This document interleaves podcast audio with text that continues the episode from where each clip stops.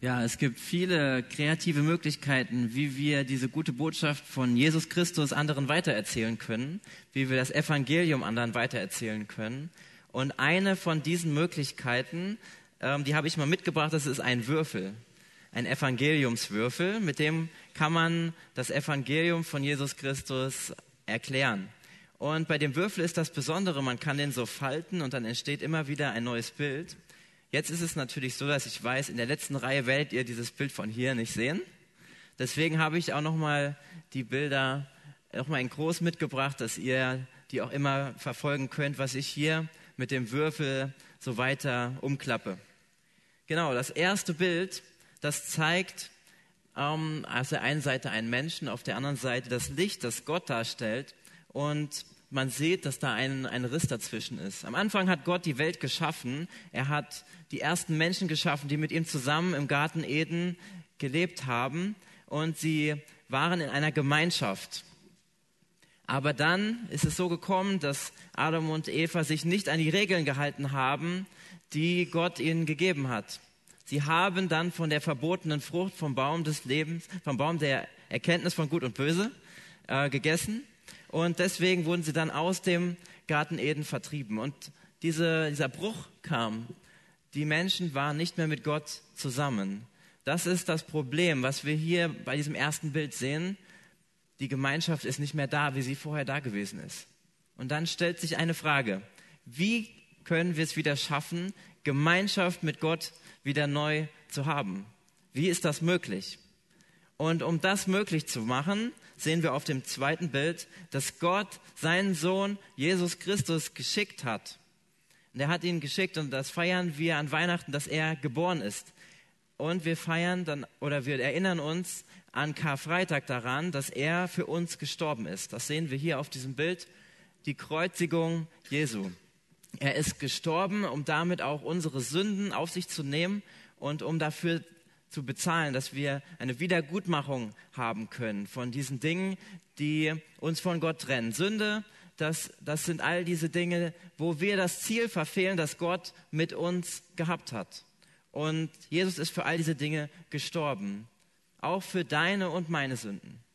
Und dann ist er aber nicht an diesem Kreuz hängen geblieben, sondern sie haben ihn dann in ein Grab gelegt, wo ein großer Stein davor gewälzt war, um das Grab zu, abzusiegeln, zu versiegeln. Und dann standen da noch die römischen Soldaten daneben, die das Grab bewacht haben. Jesus blieb nicht in diesem Grab liegen. Nein, nach drei Tagen ist er wieder auferstanden. Und er lebt auch heute noch.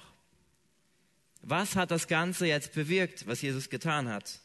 Das sehen wir hier in diesem fünften Bild nämlich dass das Kreuz so eine Art Brücke gebaut hat, dass wir Menschen wieder mit Gott Gemeinschaft haben können. Wir können wieder zu Gott kommen durch das, was Jesus bewirkt hat. Und da sehen wir diesen Menschen, der zu dem Licht über das Kreuz hingehen kann. Das hat Jesus bewirkt, dass wir wieder zu Gott kommen können. Und Gott streckt uns allen so seine Hand entgegen und er macht uns dieses Angebot, dass wir zu ihm kommen können. Und er hat diesen Wunsch für uns, dass wir einmal in den Himmel kommen werden zu ihm und dass wir nicht in die Hölle kommen werden. Deswegen streckt er uns diese Hand so entgegen. Und ich glaube, heute Abend möchte Gott auch dir diese Frage stellen. Möchtest du diese Hand annehmen, die er dir entgegenstreckt? Möchtest du dieses Angebot von Gott annehmen, das, das er dir anbietet? Und für die Menschen, die das getan haben, die dieses Angebot angenommen haben, ist das Folgende wichtig. Das charakterisiert sozusagen ein Leben von einem Nachfolger von Jesus. Da seht ihr das Herz, das im, im Mittelpunkt steht. Das beinhaltet drei Aspekte. Einmal unsere Liebe zu Gott, dass wir der Ausdruck verleihen. Das beinhaltet, dass wir die anderen Menschen lieben, dass wir denen auch mit Liebe und Respekt begegnen. Das beinhaltet auch, dass wir uns selbst lieben, dass wir uns selbst annehmen. Dann das nächste ist das Gebet, dass wir mit Gott reden, dass wir im Gespräch sind. Die Bibel, dass wir in der Bibel lesen, dass wir das hören, was Gott für uns heute zu sagen hat. Das nächste ist die Gemeinschaft, die zwei Hände, die ineinander fassen. Und Gott stellt uns in eine Gemeinschaft, Gott ruft uns auch hier in eine Gemeinschaft im Satt, wo wir die Möglichkeit haben, uns gegenseitig im Glauben zu ermutigen, wo wir uns gegenseitig weiterhelfen können in unserem Glauben. Und da ist es egal, ob du arm oder reich bist, egal ob du klein oder groß bist, egal ob du schwarz oder weiß bist, das ist, spielt keine Rolle bei Gott. Alle sind willkommen bei ihm. Jeder kann kommen und ähm, in diese Gemeinschaft eintreten. Und dann ist noch das letzte Symbol, das ist dieses Kreuz vor dieser Weltkugel. Und da will ich mal fragen, hat jemand eine Idee, was das bedeuten könnte? Wer ähm, hat eine Ahnung, was könnte das Kreuz vor der Weltkugel darstellen? Verbreitung des Glaubens, genau, sehr gut. Ja, es geht darum, dass die Geschichte vom Kreuz in der gesamten Welt bekannt gemacht wird. Das machen Missionare, die, die werden ausgesendet von einer Gemeinde, um dann in einer anderen Umgebung von Jesus weiterzuerzählen. Und das ist auch das, was wir in unserem Bibeltext hier in der Apostelgeschichte sehen. Da wurde nämlich Paulus und Barnabas, die wurden ausgesandt von einer Gemeinde, das war in Antiochien in Syrien. Von dort, von dieser Gemeinde wurden sie ausgesandt und mit dem Ziel, dass sie anderen Menschen von der guten Botschaft von Jesus Christus weitererzählen. Das ist der Text in der Apostelgeschichte 14, die Verse 1 bis 7 und ich lese ihn uns einmal vor. Es geschah aber zu Ikonion, dass sie zusammen in die Synagoge der Juden gingen und so redeten, dass eine große Menge sowohl von Juden als auch von Griechen glaubte.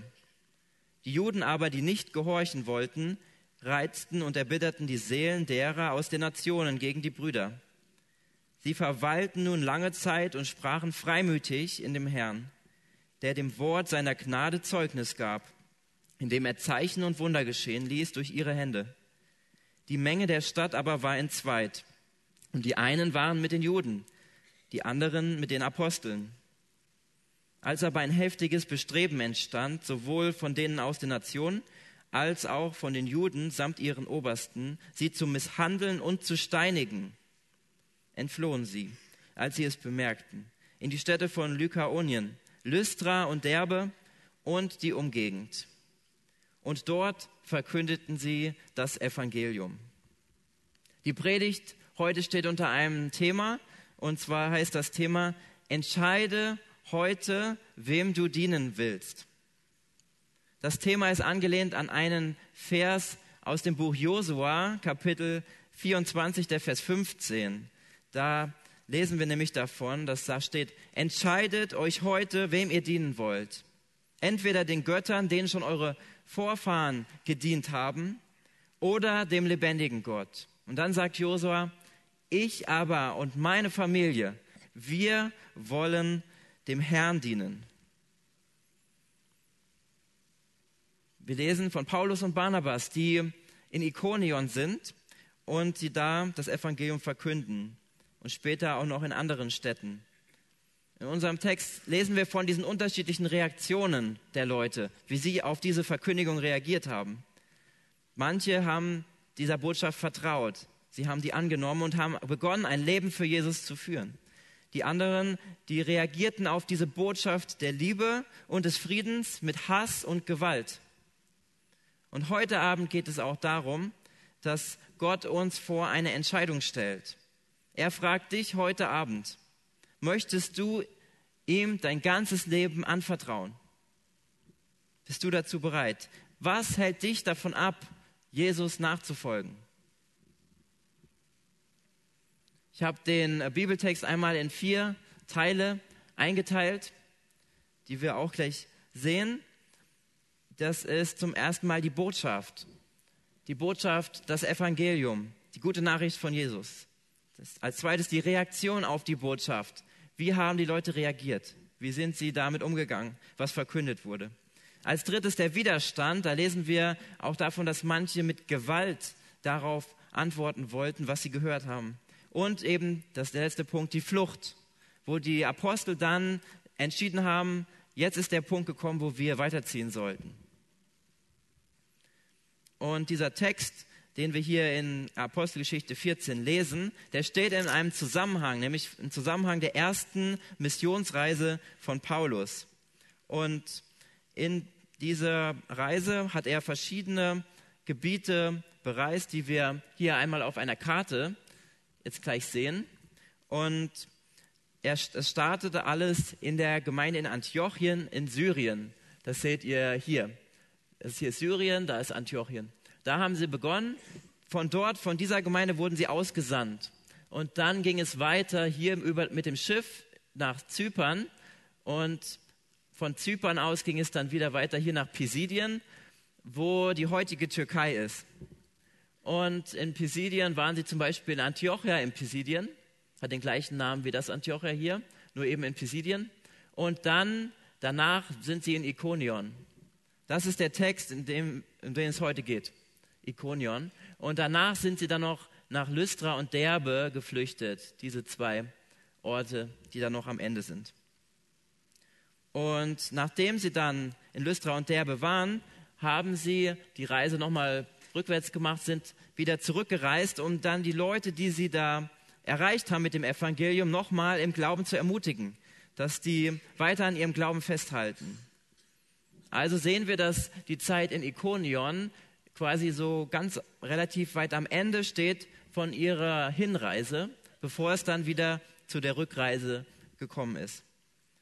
Lasst uns mal die, den Anfang von Kapitel 14 genauer unter die Lupe nehmen. Paulus und Barnabas kommen nach Ikonion. Das ist eine interkulturelle Stadt, die an der Königsstraße gelegen ist. Das ist eine besondere Handelsroute. Und diese Stadt war umringt von der Steppe auf einem erhöhten Plateau gelegen, in der, im Zentrum der heutigen Türkei. Man könnte sich jetzt fragen, warum sind da eigentlich nicht Juden, die in der Synagoge sind und die auf diese Botschaft von Paulus und Barnabas reagieren? Was machen die eigentlich da?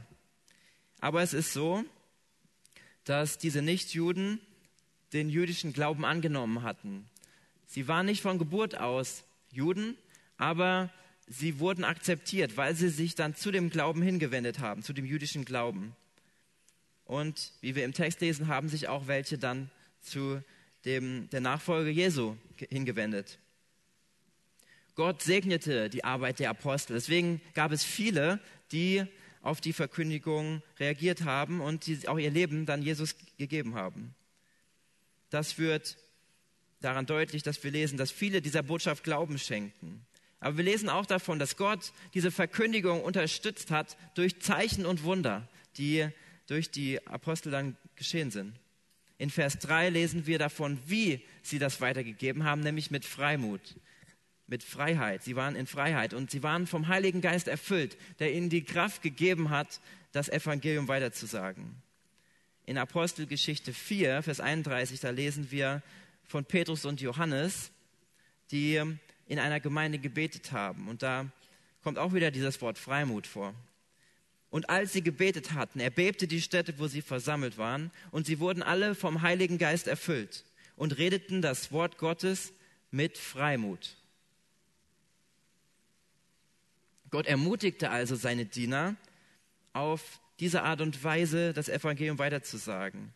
Sie waren so ermutigt, dass sie selbst angesichts von diesen Widerständen, die sie erlebt haben, nicht aufgehört haben, das Wort Gottes weiter zu verkünden. Was sie genau erzählt haben, das lesen wir einerseits in Kapitel 13, aber andererseits habe ich das auch schon mit dem Würfel erklärt, wo es, was genau die Botschaft ist, um die es ging. Und jetzt möchte ich mal auf die Reaktion der Zuhörer zu sprechen kommen. Und dazu brauche ich jetzt erstmal Freiwillige. Ich brauche erstmal acht Freiwillige. Wer möchte kommen? Ja? Genau? Ja? Genau? Genau, fühlt ihr könnt einfach kommen. Ja, da hinten auch, genau. Einfach mal gekommen. Ähm, noch mehr, genau, wir müssen noch mehr kommen. Wer will, will noch? Also es ist nichts Schlimmes. ja, genau, da hinten, genau, super. Ähm, ja, wir bräuchten auch noch ein Mädchen.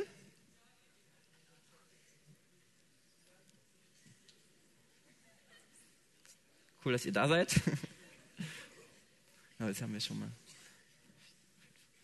Ja, wer traut sich noch von den Mädels? ja, jawohl, super. Genau. Okay, wie viel haben wir denn jetzt? Einen noch, ne? Genau, eine Person noch. Wer, wer wagt es jetzt die letzte Chance, noch dabei zu sein? Wer möchte Noch eine? Egal jetzt ob männlich oder weiblich. Irgendwer, jawohl, super. Danke dafür, ja. Okay. Okay, genau. Das hier ist unser Hauptdarsteller, der Hochseilartist Blondin. Du kannst auch schon mal da ähm, ja, an deinen Platz gehen. Dann haben wir noch eine Frau, ja, genau, kannst du dir das so umwickeln? Und genau, ihr, ihr könnt euch auch schon mal hier auf die Seite stellen, da steht ihr auch alle. Und dann haben wir noch jemanden,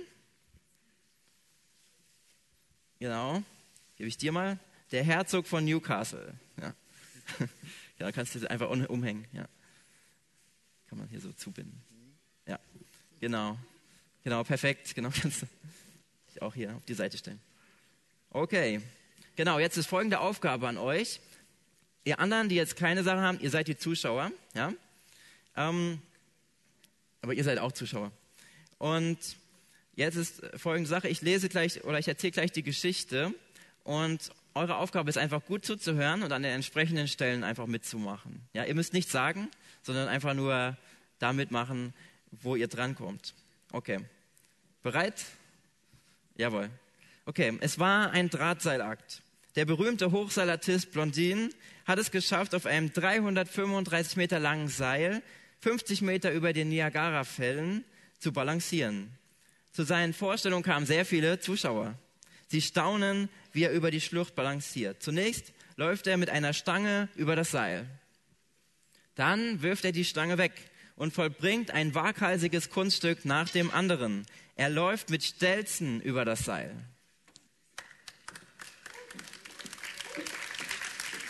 Genau. Dann auch mit verbundenen Augen. Dann nimmt er sich eine Schubkarre und läuft hin und zurück. Die Menge jubelt.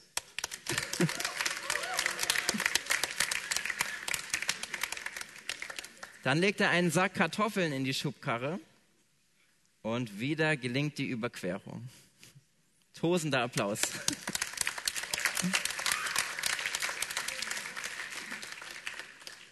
Danach wendet sich Blondin an einen Ehrengast, nämlich den Herzog von Newcastle. Und er fragt ihn, glauben Sie, dass ich in dieser Schubkarre auch einen Menschen transportieren kann? Der Herzog antwortet, ja, das glaube ich Ihnen. Ja, dann steigen Sie mal ein, sagte Blondin. Die Zuschauer hielten den Atem an. Der Herzog von Newcastle traute sich aber nicht. Und so fragte Blondin, gibt es sonst jemanden hier, der mir vertraut? Aber keiner hatte den Mut einzusteigen. Plötzlich kam eine ältere Frau zu Blondin und sie nahm all ihren Mut zusammen und sie stieg in die Schubkarre ein. Blondin begann sie über das Seil zu schieben die Zuschauer konnten kaum hinsehen. Ja.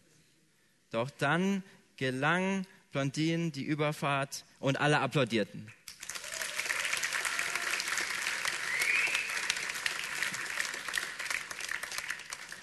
Später hat sich herausgestellt, dass die ältere Frau Blondins Mutter gewesen ist. Danke für eure Mithilfe. Ihr könnt euch wieder setzen. Applaus ist das wert, denke ich. Ja. Danke. Mit dieser Geschichte möchte ich eine geistliche Wahrheit verdeutlichen.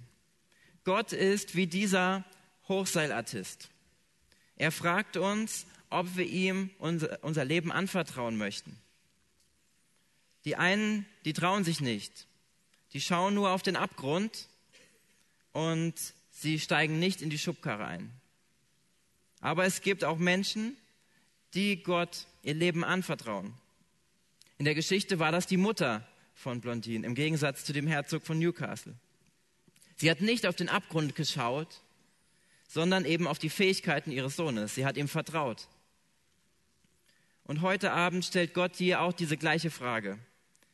die auch Blondin gestellt hat. Möchtest du in diesen Schubkarren einsteigen? Auf den Glauben übertragen heißt das, möchtest du Gott dein ganzes Leben abgeben, ihm die Kontrolle darüber geben und ihm vertrauen? Von diesen unterschiedlichen Reaktionen, die auch in diesem Anspiel rübergekommen sind, lesen wir auch in dem Text. Da heißt es in Vers 4, die Menge der Stadt aber war entzweit und die einen waren mit den Juden, die anderen mit den Aposteln. Es gab also zwei Lager, die Apostel und die Juden. Die Apostel, die die Lehre der Auferstehung von Jesus weitergesagt haben und die Juden, die sich dagegen ausgesprochen haben. Es ging übrigens nicht nur Paulus und Barnabas so, dass auf ihre Lehre unterschiedliche Reaktionen gekommen sind. Das ging auch schon Jesus so. Davon lesen wir in Johannes Kapitel 6. Da sagte Jesus, ich versichere euch, wenn ihr das Fleisch des Menschensohnes nicht esst und sein Blut nicht trinkt, habt ihr das Leben nicht in euch. Von da an zogen sich viele seiner Jünger von ihm zurück und begleiteten ihn nicht mehr. Da fragte Jesus die zwölf, die zwölf Apostel, wollt ihr etwa auch weggehen? Herr, zu wem sollen wir gehen? antwortete Simon Petrus. Du hast die Worte zum ewigen Leben. Und wir glauben und wir haben erkannt, dass du der Heilige bist, den Gott gesandt hat. Wir sehen also, auch nach Jesus Rede gab es verschiedene Reaktionen darauf. Die einen, die glaubten an Jesus, die vertrauten ihm, die anderen wendeten sich von ihm ab. Bist du mit Jesus unterwegs? Das Evangelium möchte dein gesamtes Leben verändern. Es hat Auswirkungen auf alle Bereiche deines Lebens. Das kann beinhalten, auch zum Beispiel in der Schule zu deinem Glauben zu stehen, im Gespräch mit den Klassenkameraden, ja, zu Jesus zu stehen. Und du brauchst dich dann nicht für deinen Glauben zu schämen. Das kann auch bedeuten in der Familie, dass du, wenn du mal einen, einen Fehler gemacht hast, dir was zu Schulden kommen hast lassen, dass du dann deine Eltern oder deine Geschwister um Vergebung bittest für das, wie du sie schlecht behandelt hast. Und anstelle von Bitterkeit tritt dann Befreiung. Anstelle ja, von von einer schlechten Umgangsweise tritt Respekt und Wertschätzung. Das Evangelium kann dich aber auch motivieren, Menschen in Not zu helfen, Menschen, denen es nicht gut geht. Du kannst zum Beispiel aktiv werden durch ein Engagement in der Arbeit mit den Flüchtlingen. Du kannst aktiv werden beim Roten Kreuz oder bei der Feuerwehr. Es gibt viele Möglichkeiten, wo wir ja ein Anliegen von Gott für bekommen können, wenn er unser Leben verändern darf.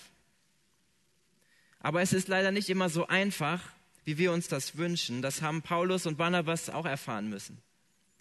Sie haben sich einem Widerstand ausgesetzt gesehen. In den Versen 2 und 5, da lesen wir von der Art und Weise dieses Widerstands. Das griechische Wort hier für reizen, was da reizen übersetzt ist, es bedeutet so viel wie jemanden dazu bringen, schlecht über jemand anderen zu denken, beziehungsweise die Gedanken von anderen zu vergiften. Die Juden haben nicht nur die Griechen gegen die Apostel aufgewiegelt, sondern sie haben sie auch dazu gebracht, dass ihre Gefühle, dass sie ihren Gefühlen folgen sollten und ähm, dann die Apostel verfolgen sollten. Das ging jetzt sogar so weit, wie wir lesen, dass sie Paulus steinigen wollten. Und es ist schon interessant zu sehen, dass es da eine Zusammenarbeit gibt zwischen den Juden und den Griechen. Denn normalerweise hätten die nie was zusammen gemacht, weil die so unterschiedlich sind. Und die Griechen hatten auch viele Vorurteile gegenüber den Juden und wollten mit denen erstmal gar nichts zu tun haben. Aber in diesem Widerstand gegen die Apostel waren sie vereint. Dieser Widerstand hat sie vereint. Und das zeigt auch ein Stück weit, dass sie eine reale Bedrohung darin gesehen haben, an dieser Lehre von dem Evangelium. Das haben sie als eine Bedrohung für ihre Lehre angesehen. Und deswegen haben sie sich mit den Griechen und die Juden haben sich vereint, um gegen die Apostel vorzugehen. Wie gehen wir mit Widerständen in unserem Glaubensleben um? Was machst du zum Beispiel, wenn in der Schule sich jemand über deinen Glauben lustig macht? Du brauchst dich da nicht von anderen runterziehen lassen, denn wie du darauf reagierst, ist ganz und allein deine Entscheidung. Mach es einfach so, wie Paulus und Barnabas es gemacht haben. Sie haben sich erstmal nicht von diesen Störern abbringen lassen und haben äh, an ihrem Kurs weiter festgehalten. Aber wenn es allerdings zu bunt wird, dann kann es eine Option sein, dass wir dann auch äh, bestimmte Personen meiden. Bei Paulus und Barnabas war es so, dass sie dann aufgebrochen sind, als sie mitbekommen haben, dass ihre Widersacher sie auch mit Gewalt verfolgen wollen. Dann sind sie geflohen und sind weitergezogen. Davon lesen wir in den letzten zwei Versen von diesem Bibeltext. Paulus und Barnabas flohen in die Kleinstädte Lystra und Derbe. Lystra, das liegt etwa 30 Kilometer südlich von Ikonion und diese Stadt ähm, kennen wir vielleicht als Heimatstadt von Timotheus, der vielleicht vielen ein Begriff ist von den Briefen des Paulus an Timotheus. Und diese Gegend um Lystra und Derbe ist eine sehr ländliche Gegend. Da war nicht viel Stadtluft. Jetzt könnten wir uns fragen, wieso sind die in diese ländliche Gegend gezogen? Warum haben sie sich gerade diese Gegend ausgesucht? Weil diese Städte an keiner wichtigen Handelsroute gelegen haben und die meisten Einwohner dort waren auch sehr ungebildet. Warum also dort?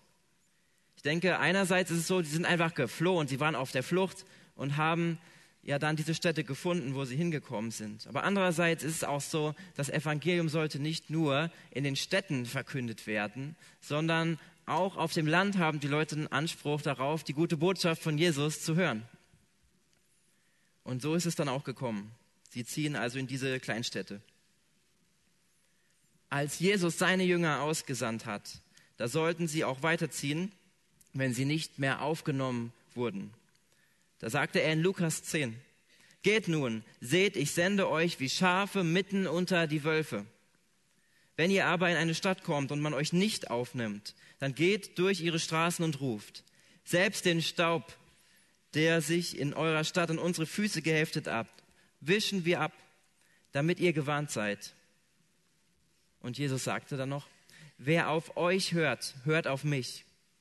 Und wer euch ablehnt, lehnt mich ab. Wer aber mich ablehnt, der lehnt den ab, der mich gesandt hat. Ich finde es ermutigend zu sehen, dass die Apostel nicht angesichts von diesem Widerstand aufgehört haben, das Evangelium zu verkünden. Die hätten ja auch einfach damit aufhören können.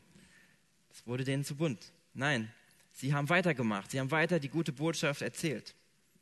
Und damit werden sie auch für uns zu Vorbildern, wie wir in Ausdauer für Gott leben können, wie wir Gott dienen können mit Ausdauer. Als ich ein Praktikum gemacht hatte in New York bei, ähm, bei der Organisation Metro Ministries, da habe ich auch diesen Gründer von dieser Sonntagsschularbeit kennengelernt. Bill Wilson heißt der und der wurde in dieser Zeit für mich zu einem Vorbild in Ausdauer. Und er musste im Laufe seines Dienstes viele Rückschläge einstecken. Er hat mitbekommen, wie Leute in seinem Bezirk, wo er seine Arbeit aufgebaut hat, umgebracht wurden. Er hat viele Gewalttaten mitbekommen und es ging sogar so weit, dass eines Tages er selbst angegriffen wurde. Er wurde angeschossen und er hat sich trotzdem nicht ab, davon abbringen lassen, den Kindern in New York auf den Straßen von Gottes Liebe weiterzuerzählen. Und das ist für mich so ein Vorbild in Ausdauer.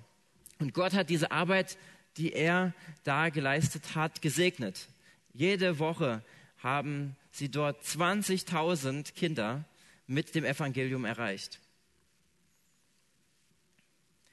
Ich möchte diese Predigt noch mit einer persönlichen Frage beenden.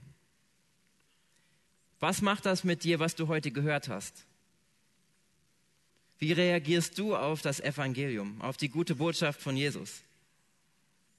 Es gibt viele, die die Botschaft des Evangeliums hören, aber nicht zulassen, dass sie ihr Leben verändert.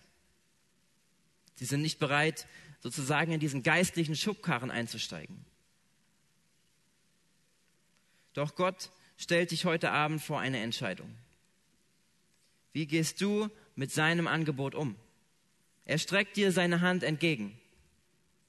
Und er möchte sozusagen Kapitän in deinem Lebensboot werden. Gibst du ihm das Ruder in seine Hand. Dazu musst du loslassen. Dazu musst du die Kontrolle über dein Leben Gott abgeben und ihm total vertrauen. Aber wenn du das tust, dann sage ich dir, Gott ist da und er fängt dich auf, wenn du fällst. Das habe ich im wörtlichen Sinne auch schon erlebt, als ich einen Kletterschein gemacht habe. Da war es Teil von der Prüfung für diesen Kletterschein, dass, dass man dann, als man an der Kletterwand hing, dann nochmal ein Stück weit nach oben klettern sollte und dann wurde das Seil aber nicht nachgesichert. Und wir mussten uns dann einfach mal fallen lassen und da war keine Sicherung erstmal. Das heißt, man ist drei Meter einem freien Fall einfach gewesen. Und dann kam das Seil wieder, das uns äh, gehalten hat. Das Seil hat gehalten, ja. Da habe ich auch diese, diesen Halt gespürt, wenn, wenn, ein, wenn wir einmal fallen, dass da trotzdem noch etwas ist, das uns auffängt. Aber das hat Überwindung gekostet, das zu tun, diesen Schritt. Einfach mal loszulassen, das war nicht einfach. Und ich denke, es ist auch so für uns, wenn wir das Leben mit Jesus beginnen wollen, dann kostet das für uns Überwindung. Weil wir nämlich oftmals an unseren eigenen Interessen festhalten. Wir verfolgen unsere eigenen Ziele und wir wollen uns dann nicht unbedingt von Gott reinreden lassen. Aber wenn wir diesen Schritt gehen, auch wenn es Überwindung kostet und Gott die Kontrolle über unser Leben gehen, dann, dann verändert das uns dann werden auf einmal unsere Interessen zu Gottes Interessen. Dann beginnst du auf einmal die Welt aus Gottes Perspektive zu sehen. Als ich zwölf Jahre alt war, da hat mir meine Oma einmal bei einem Spaziergang die gute Botschaft von Jesus erzählt. Sie hat mich auch gefragt, ob ich ein Leben mit Jesus beginnen möchte, ob ich ihm mein Leben anvertrauen möchte. Und damals habe ich diese Entscheidung getroffen, für Gott zu leben. Und ich stehe heute hier, um euch zu sagen, dass ich diese Entscheidung in all den Jahren nicht bereut habe. Es hat sich gelohnt. Es lohnt sich auf jeden Fall, diese Entscheidung anzunehmen. Und das ist auch das Leben, das Gott für uns vorhergesehen hat. Er hat uns erschaffen. Er weiß, was für uns am besten ist. Und niemand als der Erfinder des Lebens kann wirklich sagen, was eigentlich der genaue Sinn von unserem Leben ist. Nur Gott hat diesen Sinn für unser Leben. Vielleicht bist du heute hier, heute Abend hier im Satt und hast diese Botschaft von Gott, die ich heute erzählt habe, schon öfters gehört. Aber du hast allerdings noch nie diesen Schritt gewagt, diesen Schritt, dein Leben Gott abzugeben, die Kontrolle über dein Leben abzugeben und dein Leben ganz Gott anzuvertrauen. Vielleicht denkst du auch, wie kann diese Botschaft wahr sein? Es gibt doch schließlich so viele Religionen in der Welt. Nils, erzähl mir doch einmal, wie kann es sein, dass ausgerechnet der Glaube an Jesus die einzige Wahrheit sein soll?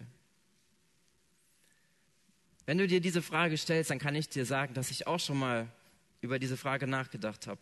Und Gott hat mir dann klar gemacht, dass es einen wesentlichen Unterschied gibt zwischen ähm, dem Glauben, den wir haben oder den Glauben, den andere Religionen haben. Nämlich der Unterschied ist die Auferstehung. Kein anderer Religionsstifter hat dieses Element in der Religion drin.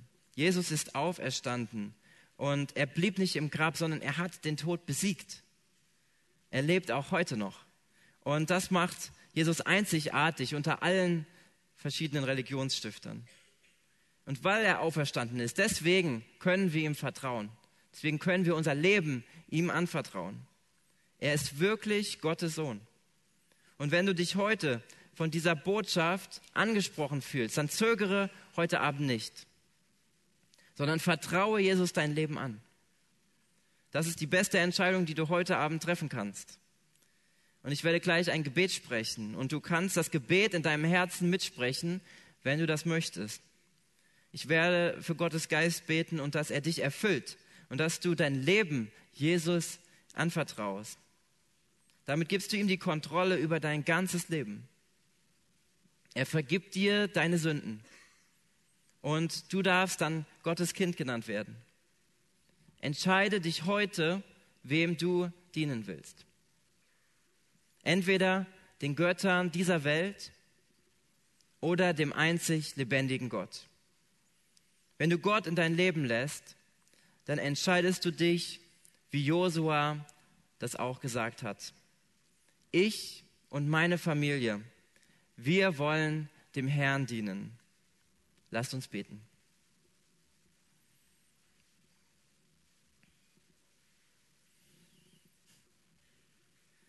Jesus, wir sind jetzt vor dir und wir möchten dir unser Leben hinlegen. Wir sehen, dass wir Dinge getan haben, die, dir nicht gefallen. Wir haben gesündigt. Wir haben das Ziel verfehlt, das du mit uns hast. Vielleicht haben wir gelogen, vielleicht haben wir andere Dinge getan. Du weißt es ganz genau, was auf unserem Herzen jetzt ist. Und das bringen wir dir, das bringen wir vor dich. Und wir bitten dich um Vergebung. Wir bitten dich, dass du in unser Leben kommst und dass du uns erfüllst mit deinem Heiligen Geist. Wir bitten dich, dass du uns veränderst. Schenke, dass wir dir jetzt die ganze Kontrolle über unser Leben abgeben können. Wir möchten dir vertrauen. Du sollst der Herr in unserem Leben sein. Schenke uns das, Herr. Vielleicht gibt es manche, die, die diesen Schritt schon gegangen sind Herr. Und für sie bitte ich, dass sie das auch immer wieder neu, immer wieder neu diesen Schritt gehen, um dir ihr Leben wirklich immer wieder neu hinzulegen. Und für diejenigen, die noch nicht diesen Schritt gegangen sind, bete ich, Herr, dass du doch ihr Herz anrührst, besonders heute Abend, dass sie sich angesprochen fühlen von dir, nicht von dem, was vielleicht gesagt wird hier in diesem Gottesdienst oder was sie in Liedern hören, sondern du, Herr, sprich du sie in ihr Herz an. Und ich möchte dich bitten, Herr, dass du schenkst, dass ja, wir auch ein offenes Herz haben für deine Botschaft und dass du Veränderungen in unserem Leben bewirkst. Amen.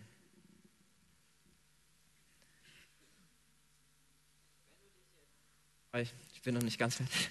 Wenn du dich jetzt ähm, von diesem Gebet angesprochen gefühlt hast, dann lade ich dich ein, nach dem Lobpreis, ganz am Ende von diesem Gottesdienst, in diese Ecke da hinten zu kommen, wo sozusagen die, Lobre äh, die, die Seelsorge-Ecke ist, die abgesperrt ist mit diesen äh, Trennwänden, da hinten hinzukommen und dort werden Mitarbeiter sein, zu denen du hingehen kannst, wo du auch sagen kannst, ich möchte auch ein Gebet darüber sprechen, mein Leben Jesus abzugeben.